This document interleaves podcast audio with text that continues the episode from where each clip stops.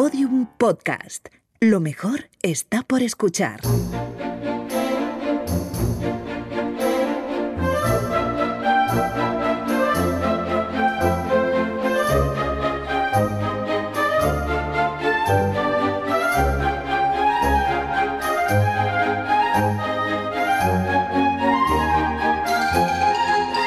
La redada.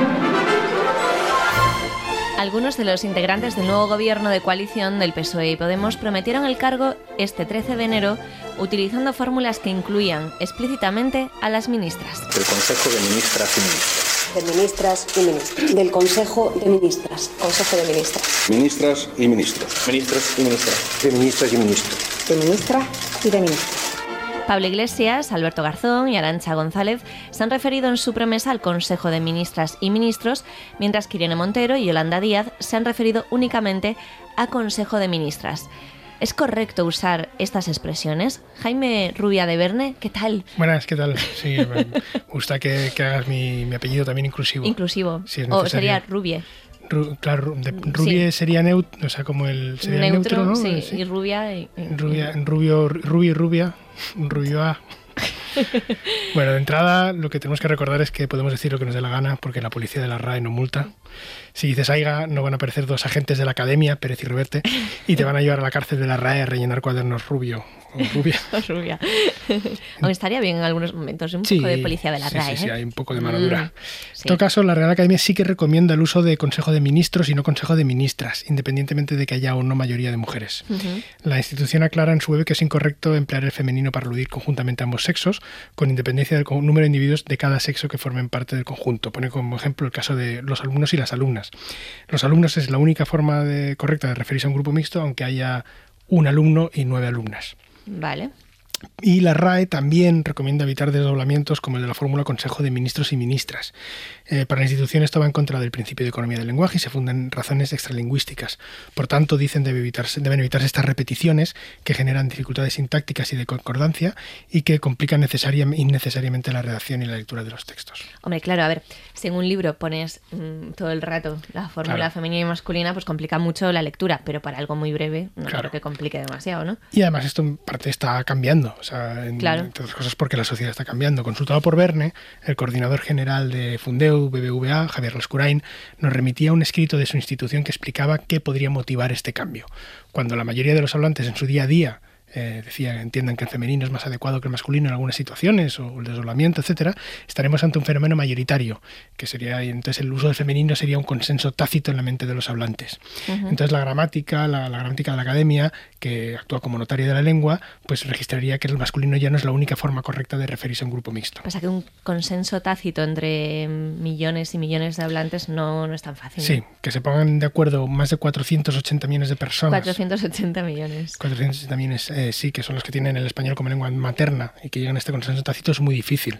En otro reportaje que escribimos sobre lengua y género, Pedro Álvarez de Miranda, miembro de la Real Academia y autor del género y la lengua, nos contaba que los cambios en el sistema gramatical son lentísimos y que pueden durar siglos.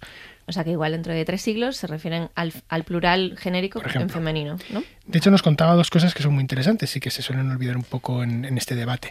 Sí. Usar los dos géneros como en ministros y ministras es normal como muestra de cortesía en encabezamientos o en caso de duda y además no es nada nuevo. Eh, de hecho, él menciona... Sí, muy señores, no, señores y muy señoras mías. por ejemplo. Decían, ¿no? Sí, aunque luego digas estamos reunidos o lo que sea. Pero él ponía el ejemplo de cantar del miocid, que dice en un momento, salíanlo a ver mujeres y varones, burgueses y burguesas por las ventanas son. Y hace ocho siglos nadie se quejaba de una supuesta dictadura de lo políticamente correcto. Este el cantar del miocid, este lo escribiste tú, ¿no? Lo escribí yo, sí, bueno, en colaboración con un par de amigos y tal, fue una, una apuesta, pero eso es una, una historia para otro momento. De hecho, Vale. es del mío, Cid, en concreto del mío. Vale, muy bien. Y Álvarez, bueno, muy bien, déjalo. Eh, Ya está. Al- Álvarez de Miranda también nos decía que es normal que usemos más desdoblamientos que hace unos años porque cada vez hay más mujeres presentes en la esfera pública. Y ponía como ejemplo precisamente el pie de una foto de Pedro Sánchez con sus ministros y ministras, en, las que se- en, la que se- en el que se especificaba que el presidente estaba con sus ministros y ministras. Como en la foto se veían más mujeres, eh, pues hubiera sido anómalo, que solo pusiera ministros en el pie, eso, eso, eso nos contaba. Claro. Lo que no sé, lo que lo comentábamos antes, lo que él dice es que estos desdoblamientos no se pueden llevar a sus últimas consecuencias porque sería agotador. Claro. Bueno, volvemos a insistir en que la RAE da recomendaciones, no impone. Claro, su función en gran medida consiste en recoger y registrar el uso que hacen los hablantes. Y algunos ministros y ministras han decidido usar, al menos en su promesa, Consejo de Ministras pero no nos han especificado cuál es este consejo de las ministras o de los ministros. Hay que mirar a los dos lados antes de cruzar, esperar dos horas antes de bañarse, compartir gastos de Netflix con los amigos. Algún día lo sabremos si superamos esta parálisis gubernamental en la que llevamos años inmersos. Me llamo Jaime Rubio y me ofrezco desde aquí como tertuliano político. Me encantaría que llegases al rojo vivo. Con esto. con esta mierda. Muy te. Ferreras, bueno, ¿qué te parece el periodismo? Jaime Rubio, de Verne, ¿qué te parece lo del Consejo de Ministros? Enfadado. Pues que estoy aquí esperando. ¿Cuál es el consejo? ¿Cuál es el consejo? Hombre, ya un poco de seriedad aquí, muy enfadado. ¿Esperar dos horas para meterte en el agua? ¿Cuál Eso. es el consejo? Ostras. Bueno, Jaime Rubio, o Rubia, de Verne, muchas gracias. Gracias a vosotros y vosotras. Chao.